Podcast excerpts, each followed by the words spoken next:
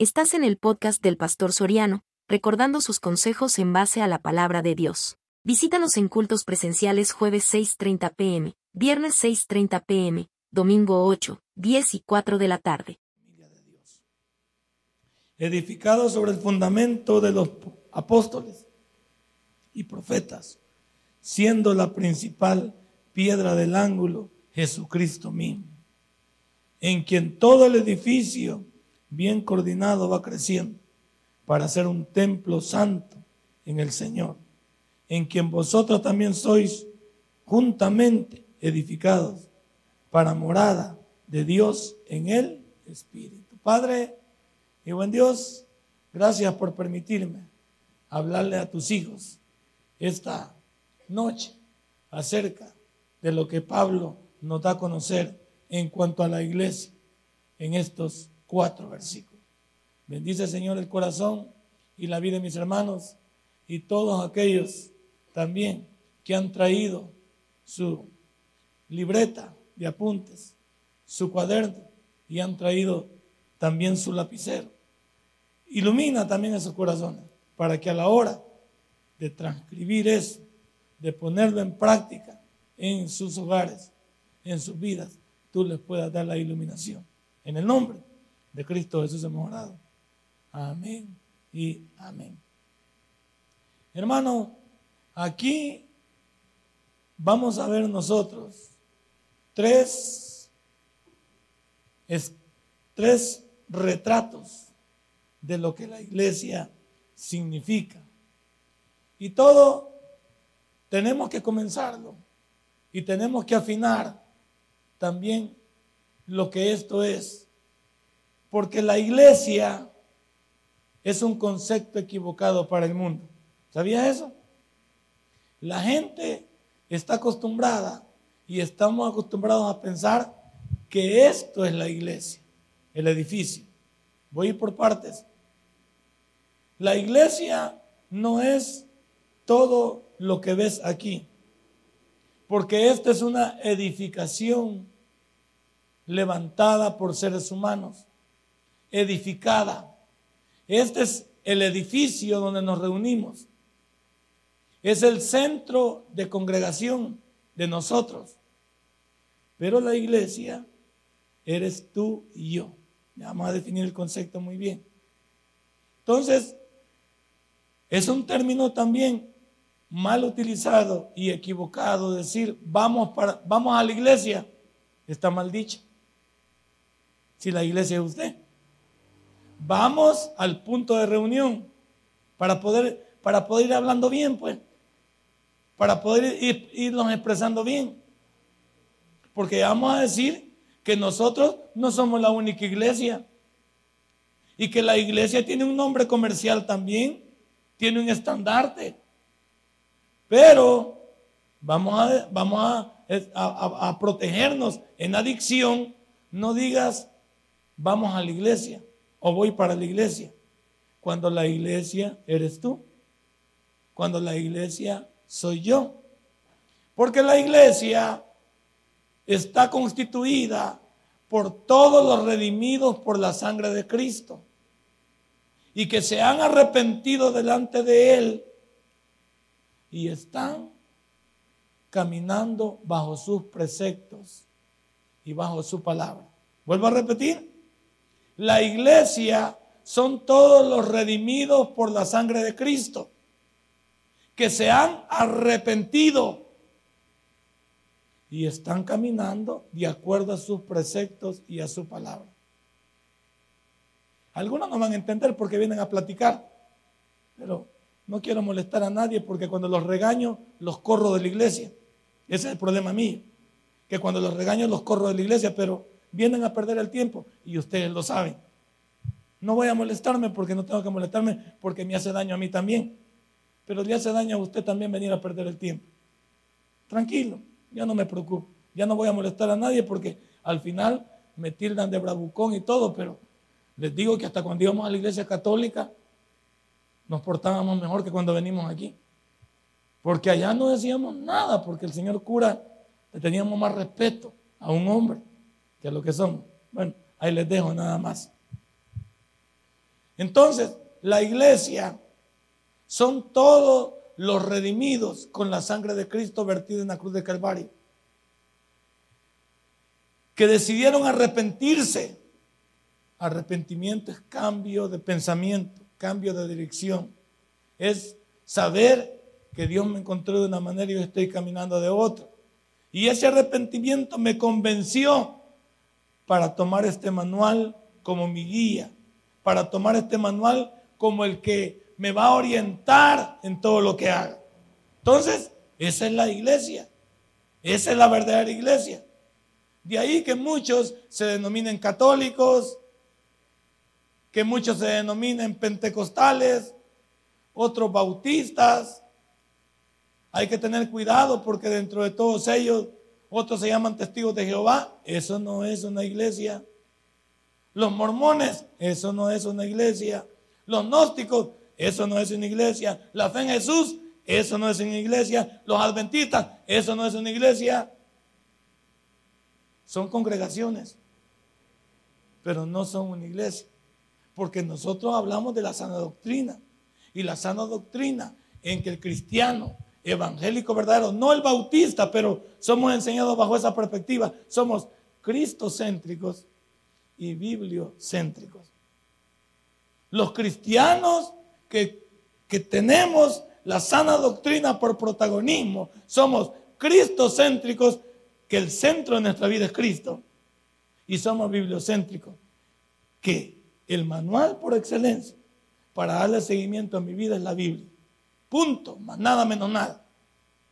Si eso es cierto dentro de una iglesia, ya la hicimos. Porque entonces esa iglesia no está basada en argumentos, fundamentos, tradiciones y costumbres humanas. Ni en dogmas, ni en ningún tipo que el hombre hable, si no lo dice la Biblia, yo no tengo por qué creer. Entonces, el término del mundo es equivocado, el pensar que el edificio, que la construcción es la iglesia de Dios. Y la iglesia de Dios somos nosotros y este es un punto de reunión. Este es un lugar donde nos congregamos. Pero la iglesia también es tu casa. Es decir, el punto de reunión también de tu familia es tu casa. Allí habitan hijos de Dios. Otro de los conceptos también que debes conocer en esta noche es el concepto judío. ¿Por qué al judío se le agrega ese gentilicio, porque vienen de Judá. Y Judá era uno de los hijos de quién? De Jacob, el padre de Israel, de las doce tribus de Israel. Entonces, usted entiende en la historia, porque en este, en este estudio bíblico yo me puedo extender en esa parte, que Israel no era ese nombre que tenía en principio Jacob. Jacob era un engañador. Eso es lo que significa el nombre Jacob, engañador. Entonces Israel significa el que peleó con Dios y venció. Entonces cuando Jacob se le, le ganó la primogenitura a su padre y lo engañó, perdón, le ganó la primogenitura a su hermano y engañó a su padre, él cometió un error a pesar de que Dios ya le había dicho que el menor iba a ser el que iba a sacar pecho sobre la promesa de Dios. Pero como a nadie le gusta esperar, Jacob se convirtió entonces en Israel cuando peleó con Dios. Y no es que le venció, sino que peleó con él, platicó con él. Y también Dios le reconoció la manera en que su fe en ese momento le ayudó a vencer su incredulidad y su pasada manera de vivir. Allí Dios le dijo, tú eres, ¿cómo te llamas? Me llamo Jacob. Y sabiendo Dios que ese nombre no le lucía porque era usurpador, y cuando Dios, tú sabes, invita a alguien a venir a él, le cambia el nombre. Lo primero que Dios hace cuando una persona la llama a su reino es que le cambia su nombre. Cuando nos cambia el nombre a nosotros. Antes nos decían el bolo, el marihuano, nos decían el loco. ¿Y qué apodo nos habían probado? Desde que nos vieron con una Biblia, nos comenzaron a llamar hermanos, cristianos, evangélicos. La gente nos cambió el nombre, pero proyectado por Dios para entender que ya no somos parte de. Entonces, Jacob tuvo 12 hijos. No, sí, sí tuvo 12 hijos. Vamos a ver que también dentro de la figura de, de todo lo que es las tribus de Israel, tiene protagonismo también José, por la parte que Dios le había prometido. Pero Jacob tuvo esos 12 hijos. Y eso le permitió que Dios lo bendijera a él, con que cada uno de sus hijos tuviera protagonismo. Pero el primogénito no era, no era Judá, el primogénito era Rubén. Es estudio bíblico, pero que usted tiene que ir afinando para que le sirva. Que nadie también me le tome el pelo. Entonces el que debía, fíjese cómo es Dios, el que debía de tener todas las de ganar era Rubén. Pero Rubén cometió un error. Ya saben, ¿verdad? Se metió con la mujer de su papá. Y Dios no perdona esas cosas, ni las ignora, ni las ignora. Dios no perdona esas cosas ni las ignora, para que vea que Dios no se queda con nada.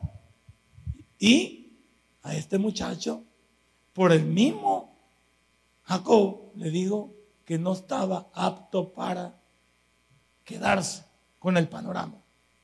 Y Dios le permitió a Judá, porque era bueno Judá, porque era bueno, era mejor que Rubén. No, si también cometió su patanada o no. Sabemos la patanada que cometió también Judá. Ese estudio bíblico no es estudio bíblico, también. Cometió una patanada también. Él tenía un hijo, ¿verdad? Que se le murió, ¿verdad? ¿Y qué pasó? Le quedó una nuera por ahí. Y la nuera quería, pues, también. Pues sí, que volver a casarse porque quedó joven. Entonces no es de esas señoras que se conforman con que me voy a vivir para Dios. Esta, dijo que no. No, yo tengo, yo necesito vida. Estoy joven. Yo necesito todavía, todavía tengo rodaje, dijo la señora. Y como veía que su suegro no le contestaba, y el viejo era pícaro, porque era picaromba, se iba por los lados donde, donde estaban las muchachas. No, hay que hablarlo. Por eso que la Biblia me encanta a mí. Porque la Biblia habla de nuestras virtudes y nuestros defectos, lo que las biografías humanas no tocan. Las biografías humanas tocan todo lo bueno de la gente, poniéndolo en un código bondadoso.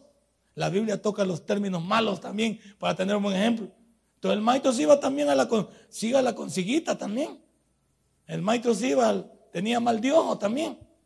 Y tenía sus problemas el, el Señor. Y, las, y la muchacha se vistió de prostituta. Y ahí cayó él en, en las redes de ella. Pero para acostarse con ella y poderle tomar el pelo, ella le dijo, ¿qué van a dar como, como paguito? No, si pisto no ando, ando una tarjeta de débito. Ah, no, tarjeta no acepto, le digo, ni tarjeta de crédito. A mí me paguen cash o con algo que pueda yo empeñar o, o que pueda yo vender. Y él le dio su cinto, su báculo. Ah, le entregó tres cosas. ¿Cuál es la otra que le entregó? Ay, estos, estos los hermanos que me llegan. Entonces, y él, bueno, él pensó, ya dijo, ah, después vamos a ver cómo salimos, para entender bien que Dios siempre saca a las personas no por lo bueno que son, sino porque Dios conoce el corazón en el futuro. Y cuando llegó va, y la muchacha, que ese maestro le, decían a Judá, tiro seguro, le decían como algunos de nosotros cuando fuimos al mundo, o cuando iba por el mundo. Una vez nos acostamos con la cliente y ese día quedó embarazada, para privilegio de nosotros y vergüenza. Entonces la muchacha quedó embarazada. Y mire cómo, y mire cómo uno de pícaro, el pícaro siempre se la lleva de santo y de malacate también.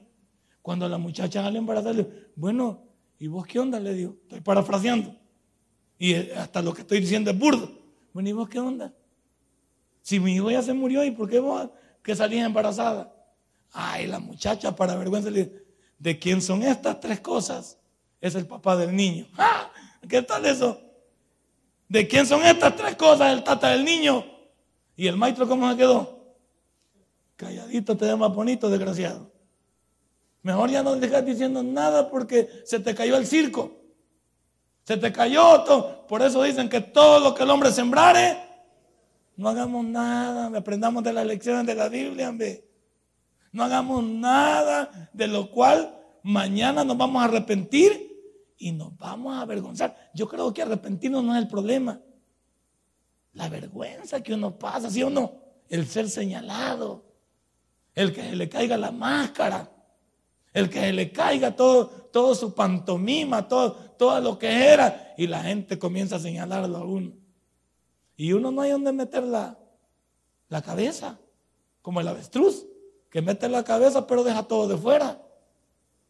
Uno piensa que entonces, Dios le permitió a Judá ser, imagínense, porque vamos a hacer el privilegio que le permitió. Le permitió ser el protagónico, incluso de la tribu de donde iba a venir Jesucristo. Mira qué privilegio. Para entender que Dios siempre nos restaura, si tú y yo queremos. Entonces la palabra judío viene de Judá.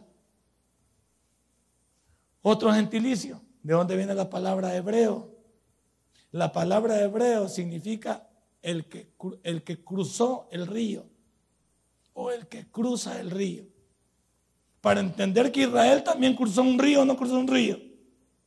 Abraham no cruzó también dos ríos cuando venía de camino para convertirse en la cabeza de Israel. ¿Se acuerda usted que venía de Ur de los Caldeos?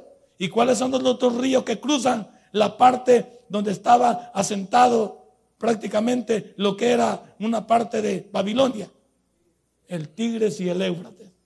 andan bien ustedes, ya los vi que el regañito les cae un poquito bien porque eso les ayuda a automedicarse. Sandoval creo que no sabía porque le estaba preguntando a Diego y Diego también andaba, eh, eh, andaba, Diego pensaba que era Pulo y el otro era este, allá a Pastepeque. No, pero eso no, ni río, no llegan ni a río siquiera. Entonces, la palabra hebreo se les dio también a ellos. ¿Por qué? Porque cruzaron el río. Y porque Abraham también cuando vino, fue el hombre que vino del otro lado del río también. Otra de las partes que me interesa que entienda es la parte de Israel, que ya se las comenté. Son los tres nombres con los que se les conoce al pueblo. Israel. Israel ya sabemos que viene de Jacob. Porque Jacob fue al hombre que se le cambió el nombre y se le dio el nombre de Israel. El que peleó con Dios y venció. No que venció a Dios, venció su todo, su incredulidad, su manera de ser y entregó toda su fortaleza a Dios. Entonces, entremos ya a la parte que me interesa a mí. De acuerdo al versículo número 19, está el primer retrato de lo que la iglesia significa. Así que ya no somos extranjeros ni advenedizos, sino conciudadanos de los santos. Dios entonces, en primer lugar, muestra en este versículo 19, en su primera parte, que la iglesia es una nación. La iglesia es una nación. Pero cuidado, si alguien te enseña teología. Hay que tener cuidado cuando enseña acerca de la iglesia, que la iglesia no existió en el, en el Antiguo Testamento. La iglesia como tal existe en el Nuevo Testamento a partir de la muerte de Jesucristo. Ni siquiera la iglesia existe en Mateo, Marcos, Lucas y Juan. Póngale coco, vayamos bien, vayamos viendo bien para entender lo que estoy explicando. Que el hermano Johnny tenía que haberse explicado a usted ahí, hermanos, en, doctrinas. Que el hermano Johnny es exquisito para enseñar. Hermano Johnny está en por por le hemos dado doctrina. Porque doctrina es una materia que no se le puede dar a cualquiera. Porque la doctrina es el sustento, el fundamento, el soporte de una persona. Y si el que está enseñando tiene patas para el monte, Así para tapar el monte tener los alumnos también. Pero el hermano Johnny debe estos muchachos bien, los lleva bien alineados. A todos los amarra porque son cascorvos de nacimiento, los amarra para que caminen firmes y no se les note que están mal. Entonces, por eso esa materia es delicada. Yo cuando la doy, tengo que saber a quién se la entrego. Porque la doctrina es el fundamento, el sustento, el baluarte de una, de una iglesia y de sus miembros. Si así lo vemos de manera general. Entonces, ¿qué estaba diciendo? Que Israel como, o la iglesia como tal no existía en el Antiguo Testamento. En el Antiguo Testamento existía una nación llamada Israel. Existía una congregación llamada Israel, un pueblo que Dios levantó, no porque era el mejor, pero levantó una nación. Y esa nación le dio el privilegio Dios, no solo de que Él fuera su Dios y ellos fueran su pueblo, sino que de esa nación Dios iba a levantar un Mesías. Vamos poniéndole, vamos poniéndole atención. Dios iba a levantar un Mesías de esa nación. Pero ¿qué pasó con esa nación? Esa nación cometió un error. Se rebeló contra Dios. No quiso seguir la secuencia de Dios. No quiso seguir el llamado de Dios. ¿Y dónde está eso, pastor? Porque yo necesito saber la cita bíblica. ¿Cómo no? Vamos al libro de Primera de Samuel. Porque como es estudio bíblico, no hay para dónde. Primera de Samuel, capítulo 8. Primera de Samuel está en el Antiguo Testamento, hermano. Está después de Génesis, Éxodo, Levítico, Número, Deuteronomio, Josué, Jueces, Ruth. Y ahí está, Primera de Samuel. Espero que lo hayan encontrado. El hermano Sandoval anda buscando y le está preguntando a Diego y Diego anda por Apocalipsis. Pero usted sigue aquí conmigo. Estamos en el capítulo 8 del libro de Primera de Samuel. Y estamos en el versículo 4. Aquí es donde ellos dicen, hey, no, y ya voy a explicar qué es una nación. Para que usted entienda por qué el vocablo tiene sentido. 8, 4. Entonces todos los ancianos de Israel, la crema innata porque la palabra anciano significa experiencia, pero significa líder. Significa el soporte espiritual de Israel eran los ancianos. Entonces, y por supuesto su, su sacerdote, su profeta. Entonces aquí le dice, miren, entonces todos los ancianos de Israel se juntaron. Y no para leer la Biblia, ni para orar, ni para testificar de Dios. Mire para qué se juntaron y vinieron a Ramá para ver a Samuel. No para saludarlo decir, Samuel, qué trabajo bueno estás haciendo. Mira, Samuel, tú eres el siervo de Dios. Mire para qué vinieron. Y le dijeron, he aquí tú has envejecido. Ya estás para el tigre, le dijeron. Y tus hijos no han andado bien en tus caminos. Le tenían la cola pateada a Samuel. Ese es el problema de todos nosotros. Hay que, hay que hablarlo claro, que uno siempre tiene algo de qué cuidarse. Y aquí vemos que aunque Samuel había sido un excelente hombre de Dios, parece que había cometido el mismo error que Elí. ¿Se acuerda de Elí usted?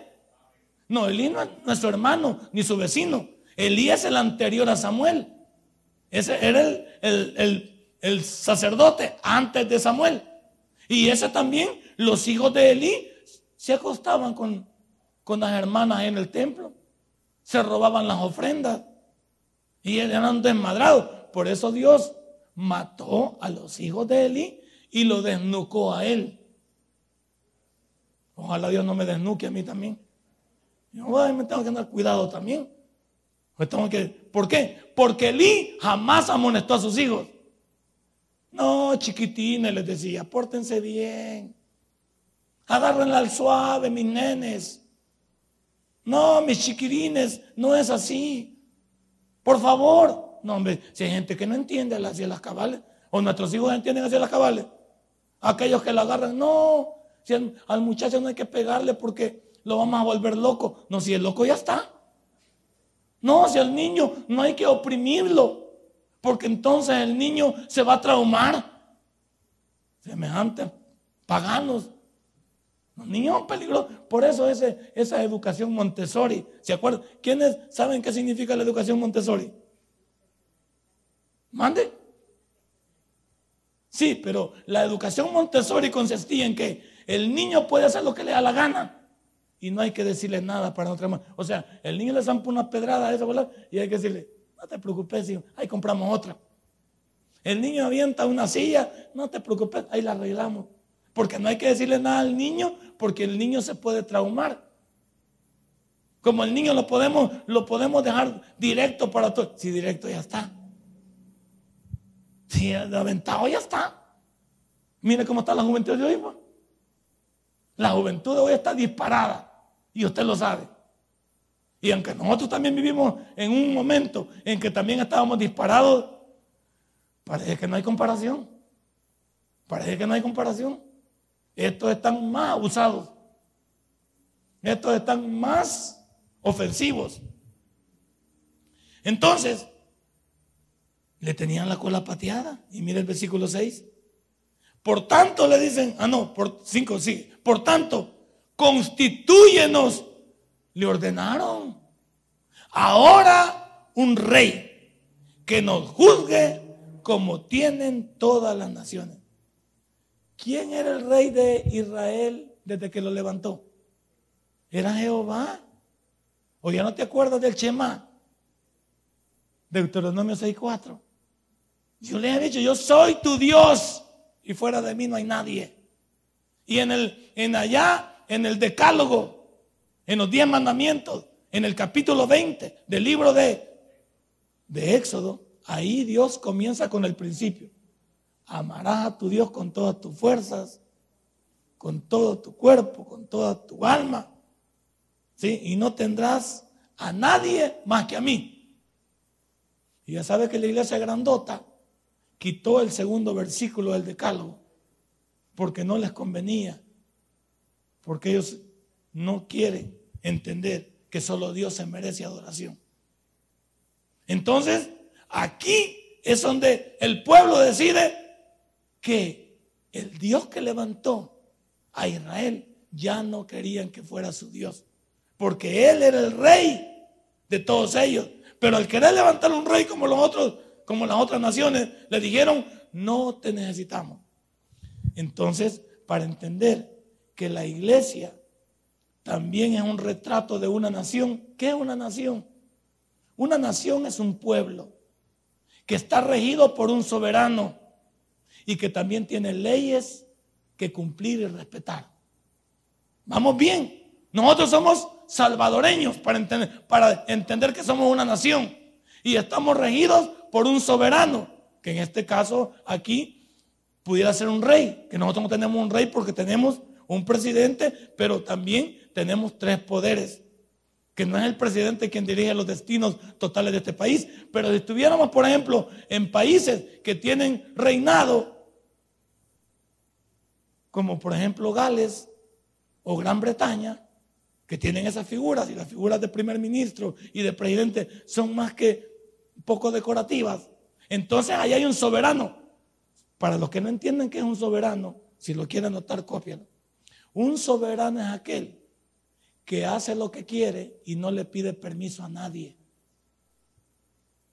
Un soberano es aquel que hace lo que quiere y no le pide permiso a nadie. Por eso un rey hace un edicto y no le pregunta a nadie. Nabucodonosor le preguntaba a alguien.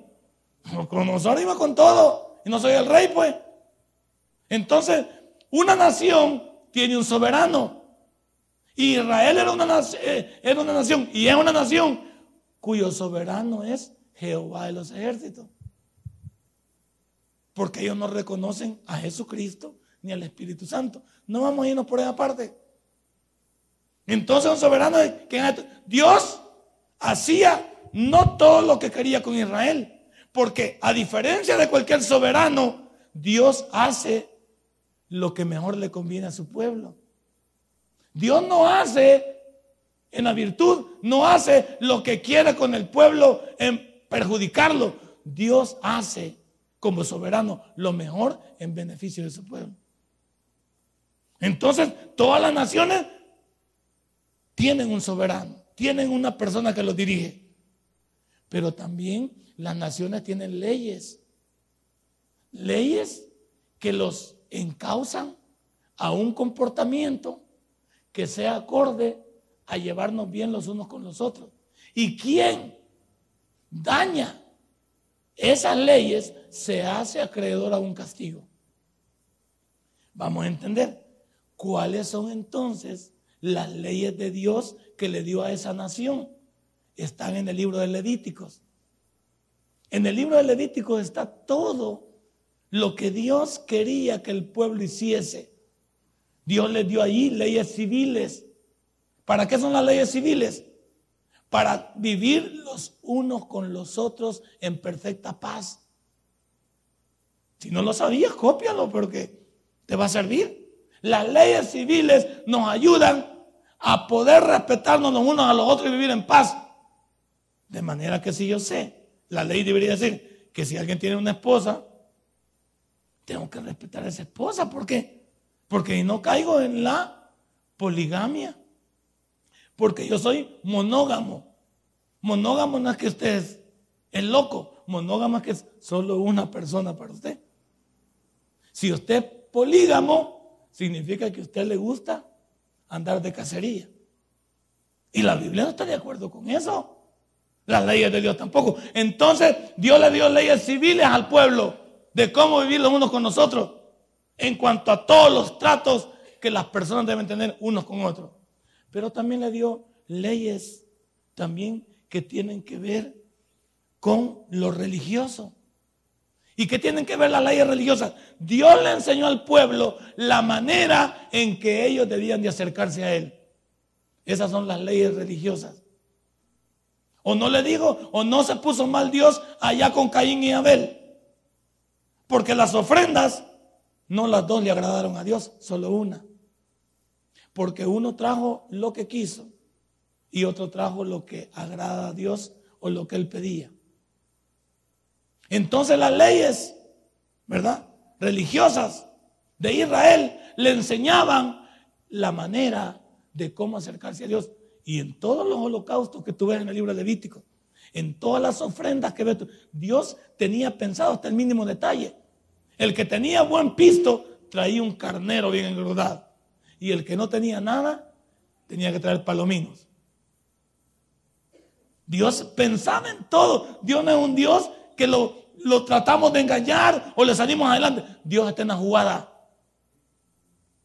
Dios también hablaba acerca de las leyes con respecto a la pureza y al buen trato de este cuerpo. Por eso decía, no harás esto, no harás lo otro. Eh, nos hablaba incluso del alimento que debemos. Si nosotros nos alimentáramos de acuerdo a como Dios ha dejado, no estaríamos tan fregados como está. Mira el que está a la par, como está de fregadito. Que todo nos duele, todos los problemas que tenemos con sobrepeso, problemas con el colon, tenemos problemas con qué? Con, con el hígado, problemas con los riñones, problemas con el esófago, problemas con las vías respiratorias, problemas con las vías, las vías, este, ¿cómo se llama? Las vías urinarias, hembras y varones. Que hay veces estamos, pero infectados de todo. Pues no nos cuidamos. Ah, el aseo personal, de cómo asearse, tiene que ver con todo eso. Sabía que que hay personas, y especialmente el sexo femenino, que se enferman porque no se saben asear. No descubro nada aquí. Personas que no saben tratar bien su cuerpo, y especialmente una mujer, eso es delicado. Hay hombres también, pero ya, eso ya son chucos, pero la mujer, hablamos de mujeres.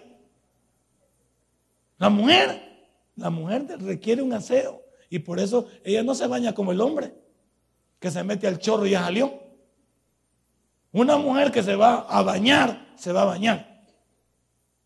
No, no voy a hablar nada, mejor que de más fregado ya. Entonces no puede ser. Esas hipotas que se meten al, al, al, chorri, ni, ni el agua les cae. Y salen así con el pelo todo tieso. Y todas ellas, como a las 12 del mediodía, apártese, por favor. Apártese de ese volado, porque en los mismos buses, cuando, uno viajaba en buses, se daba cuenta, ¿sí o no? Gente que le ponía todo el sobaco a uno. Y cae, puña, hombre. Y unos olores de espaviento, que como que era Halloween el volado. Ahí Dios enseña en el libro de Levítico. El libro de Levítico casi nadie le gusta estudiarlo. Pero si un cristiano le estudiara, supiese todo lo que Dios le pide para que nos vaya bien. Por eso el libro de Levítico desconecta todo. El libro libro Levítico significa el sacerdocio de Israel, de los levitas, pero también tiene que ver con toda la situación que Dios le pedía al pueblo que hicieran en su beneficio. Entonces, esa nación tenía un soberano y tenía leyes. Pasémoslo a la iglesia porque ya no quedamos en Israel, porque ya les dije que en el Antiguo Testamento no había iglesia. Ahí había una nación, una congregación, un pueblo. La iglesia nace a partir de la muerte de Jesucristo en la cruz de Calvario, porque a partir de ahí el arrepentimiento es un llamado para todos aquellos que quieren venir en pos de Jesús. Entonces, pasemos la palabra nación a la iglesia. La nación como tal la formamos todos los redimidos, judíos y gentiles. Y en la palabra gentiles van todos, salvadoreños, guatemaltecos, nicaragüenses, italianos, franceses, de Mozambique, de Guyana. Todos esos que no tienen a Cristo son gentiles. Y, y el pueblo de Dios, que es la nación, es Israel. Entonces la iglesia como nación está constituida de judíos y de gentiles que deciden arrepentirse delante de Cristo, recibir en su corazón y comenzar a vivir de acuerdo a su voluntad. Esa es la iglesia. Porque la iglesia como tal viene de dos raíces griegas, et y caleo, llamados fuera, separados del mundo. Entonces, eso significa que Dios nos sacó del mundo para ser una nación de nosotros. Y en esta nación que formamos, nuestro soberano es Jesucristo. Y nuestras leyes no son los diez mandamientos ni el Antiguo Testamento. Es este lindo manual. Y aquí vienen unos vivos. Si usted me dijo que el Antiguo Testamento habla de una nación y de un pueblo y que ese pueblo le dio el Antiguo Testamento, y usted me dice hoy que la nación nueva que Dios ha formado estamos los cristianos y nuestro soberano es Jesucristo, pero nuestro manual o nuestra ley es este libro, entonces hay que quitarle el Antiguo Testamento. No. ¿Y en qué nos afecta el Antiguo Testamento? ¿En qué nos afecta? En nada. Si nosotros no vamos a cumplir la ley, porque Cristo ya la cumplió en su cuerpo. ¿Qué nos cuesta? ¿En qué nos perjudican a nosotros los diez mandamientos? ¿Quién se va a enojar? No tocará a la mujer de tu prójimo. ¿Quién se podría enojar? Solo Sandoval, porque tiene dos. Pero ¿y, quién más se va a enojar? Nadie más. Y Diego que tiene tres novias. La mamá no, sabe. Pero de ahí, de ahí para allá, ¿quién se va a enojar? ¿En qué me afectan a mí los diez mandamientos cuando me dice que no tocaré, que no voy a tocar a la mujer de mi prójimo? No me afecta. ¿No matarás? ¿En qué me afecta no matarás? Si me dice respetar la vida de los demás como respetar la mía, significa que si yo no quiero que me pase algo, porque quiero que le pase algo a otro. Es, es lo que Jesús hizo ahí en el Nuevo Testamento. La verdad de cómo vivir unos con otros. ¿En qué me afecta este lindo manual a mí? Entonces, como nación, nosotros tenemos un soberano en este retrato primero del capítulo 2, versículo 19, en primera parte del libro de Efesios, somos una nación. La iglesia, compuesta de judíos y de gentiles que se han arrepentido delante de Jesús y caminan de acuerdo a como lo dice. Y nuestro soberano es Jesucristo, le pertenecemos a Él y nuestro manual es la Biblia. Ay de aquellos creyentes que no queremos vivir de acuerdo a la Biblia. ¿Cuántos creyentes hay que la Biblia les estorba? Somos creyentes y venimos a la iglesia pero no nos gusta vivir de acuerdo al manual. ¿A cuánto leemos la Biblia? Pero no vivimos igual que ella. Hay mucha gente que lee la Biblia y no quiere vivir como ella dice. Los que estamos aquí, si nos consideramos una nación, lo primero que hay que decir es, reconocemos a Jesús sobre nuestra vida. Y reconocer a Jesús sobre nuestra vida es aquellas palabras que Él nos dijo estando en vida. El que quiera venir en pos de mí, tome su cruz y... Dios no nos pide que tomemos la cruz pesada que Él trae, porque no la podríamos llevar. Pero nos dice, reconóceme a mí en tu vida. Reconoce mi palabra en tu vida. Vive de acuerdo a mis preceptos. Obedece la escritura. Respétate a ti mismo. Respeta a tu familia. Respeta a tu prójimo. Respeta. Mi amado. ¿En qué nos perjudica eso? Como nación. Otra de las cosas que me encanta enseñarles esta noche es que si usted encuentra a cualquier persona que haya formado una secta o disque iglesia, o de aquellos que se, se autodenominan mesías, como el Dalai Lama, por ejemplo, como algunos de los, de los grandes protagónicos que se, se autodenominan mesías, tienen un problema. Todas las personas tienen un problema a la hora de poder orientar su genealogía. Si yo tratara de ir, a, mi genealogía, no llegaría muy lejos. Dicen que los que han llegado más lejos llegan hasta la octava generación. Y de ahí desconocen de dónde vienen. Esto es lo lindo de nuestra nación cristiana, de nuestro fundamento como iglesia.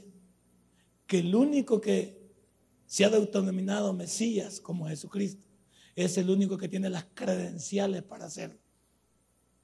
Porque Él nos dice que desde el primer hombre de Adán, de allá viene. Y nos, y nos da el protagonismo de entender que sus credenciales son los patriarcas. Abraham, Jacob. ¿Y quién más? Abraham, Isaac y Jacob.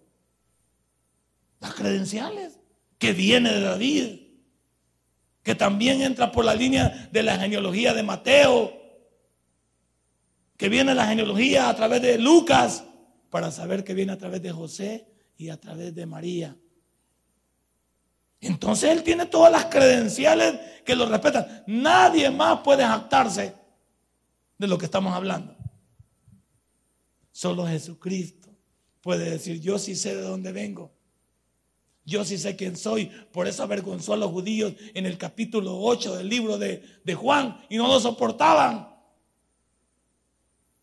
Ese, capítulo de Juan 8 es protagónico, donde él discutía con ellos, porque le llamaban, se atrevieron a llamarle Belcebú, hijo del diablo.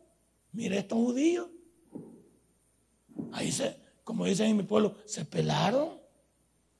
Le llamaron Belcebú, hijo del diablo. Le, llamaron otra palabra dura para todos aquellos que, sabemos que, no conocíamos a nuestro papá y no tuvimos el apellido. Bastardo le llamaron. Porque sabían que, que José no había intervenido en todo lo que le había pasado a María. Bien lo sabían los pícaros, como en la iglesia. Vea que en la iglesia hay algunos que todos saben. Han trabajado en el diario de hoy, han estudiado periodismo, pero son. Y lo que no saben, lo inventan. Hay gente bien especial que, que, que todo lo sabe y es porque siempre andan aguada. Y ya supiste. Ya tengo la última. Y mire, ¿y, usted por qué? Y tal Ya ha fijado que hay gente que no acerca así. No se le quede viendo porque no vamos a ofender a nadie. No le quede viendo. Entonces, estos se atrevieron a ir a hurgar en la vida de nuestro Señor Jesucristo y decirle, sopas, te conocemos que sos bastardo. Yo creo que antes de decirle el diablo, eso quizás fue lo que más dolió. Ya te tenemos conocido. José se quería ir, se quería ir a huir porque tu mamá salió embarazada. Y no sabemos si es del panadero, si es del lechero, o si no sabemos de quién es. pero tú no eres nuestro Dios. Porque, porque nosotros venimos de nuestro padre Abraham. Y ahí toparon a Jesús. Porque le dicen, si ustedes fueran hijos de Abraham, las obras de Abraham harían. Como algunos de nosotros, ¿va? que somos pieles. Y usted es cristiano, para la honra y gloria de Dios, soy hijo. No inventemos, hombre. No inventemos. No, ¿y por qué? Y esa pregunta es necia y me ofende. Ah, te ofende la pregunta. ¿Y por qué te ofende? Si el que es cristiano no tiene que escamotearse, va.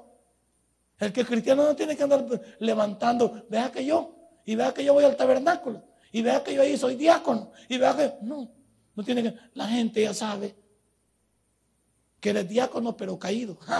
pero no, la gente ya sabe, va. La gente no tiene nada que ver. ¿Y cuántos no, nos fanfarroneaban y andaban bamboleados? Estos también se bamboleaban, los fariseos y con la Biblia. Se bamboleaban con la Torá, con el kipá. Se bamboleaban con, con todos los... Se pegaban hasta versículos bíblicos. ¿ah? Se ponían una cajita, se lo pegaban hasta en la frente y salían a la calle cuando ayunaban. No se bañaban ni se lavaban la cara para que les preguntaran. ¿Cuántos no se lavan la cara aquí ni, ni se bañan? ¿O están endemoniados o son fariseos? Salían a la calle para que les preguntaran, ¿estás ayunando? Eran religiosos, pero no eran cristianos, no eran hijos de Dios. ¿Y cuántos venimos a la iglesia y nos la picamos de cristianos? Y yo soy hermano, sí, me congrego en el tabernáculo bíblico bautista, amigo de Israel de Ciudad Merliot. Ahí me toca el grupo Sion. Ahí donde está el pastor, el, el pastor Soriano. Ahí se congrega mi hermana Dinarda. Pregúntenle a ella. Si siempre andamos apoyando. Y la hermana Dinarda se fue para el mundo. ¿Se fue a la hermana Dinarda para el mundo? No. Ah, no, aquí está, perdón. Aquí está la hermana Dinarda. Entonces, estamos preguntando. ¿Cuánto, cuánto nos bamboleamos con que somos cristianos. Y aquí esto, Dios le da una lección. El único que tiene las credenciales para poder decir, yo sé de dónde vengo, el Padre y yo, uno somos, Jesucristo. Denle un fuerte aplauso a nuestro Dios. Él es el único que puede trazar su genealogía y podemos llegar de dónde Él viene, de Abraham, de Isaac, de Jacob.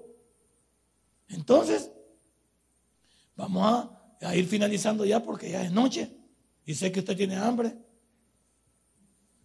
Dios, entonces nos invita a que seamos una nación. Una nación, en primer lugar, respetuosa de Él. Y una nación hacedora de los preceptos de Él. ¿Qué nos cuesta? Va? Dígale que está la parte. ¿Qué te cuesta? Una nación hacedora de la voluntad de Dios y una nación respetuosa de Él. Si nosotros respetamos a Dios y vivimos de acuerdo al manual, ¿qué nos pica pues? Y es lo que yo me pregunto siempre, ¿qué, ¿cuál es el problema de un creyente que respete a Dios en su vida y viva de acuerdo al manual? Nada. ¿Y sabes qué? Te va a ir muy bien. Porque la Biblia así dice, al que, al que va bajo la voluntad de Dios, el Salmo 91, el que habita al abrigo del Altísimo morará bajo la sombra del Omnipotente. Diré a Jehová, esperanza mía y castillo mío, mi Dios en quien confiaré. ¿Qué te pasa? Salmo 27. Jehová es mi luz y mi salvación. ¿De quién temeré? Jehová es la fortaleza de mi vida. ¿De quién he de atemorizarme? Pueden estar diez mil, mil alrededor mío. ¿Y quién responde por mí? ¿De dónde vendrá mi socorro? Dice el Salmo. Mi socorro viene de Jehová, que hizo los cielos y la tierra. Salmo número uno. Sí, pero me, interesa lo más de abajo, que está plantado junto a aguas corrientes. Y su hoja no. Eso me llega. Hay árboles bajas que no. Ahí tengo un árbol yo que no da nada. Me dan ganas de meterle un machetazo. Solo porque debo respetar la naturaleza y me van a meter preso por deforestador. Ahí le trabaja Jensi, como ella me pasa bequeando que no hay que botar los palos y nada a través del Facebook. Entonces, No, porque ahí tengo un árbol yo que no da nada. No da nada el árbol. Solo da un montón de voladitos y digo, ya va a dar. Y los bota. Y los bota. ¿Cuántos votamos el testimonio? ¿Cuántos andamos en la calle y votamos el testimonio? Cristiano, dice aquí, tabernáculo, TVB, tabernáculo bíblico bautista se llama el. Pero con nuestros actos lo votamos. ¿Sí? Aquí atrás dice, esta ropa quedará aquí tirada. Cuando Cristo venga, esta ropita quedará tirada. Agárrela quien quiera. ¿Y qué pasa? Cristo viene, Él quedó tirado para la gran tribulación. Esta noche hemos aprendido solo un retrato y vamos a tocar los otros dos retratos en la siguiente clase. Denle un fuerte aplauso a. Padre y buen Dios, te doy gracias. Qué lindo porque tú nos muestras todo lo que tu palabra. Si este mensaje ha impactado tu vida, puedes visitarnos y también puedes buscarnos en Facebook como Tabernáculo Ciudad Merliot. Sigue con nosotros con el siguiente podcast.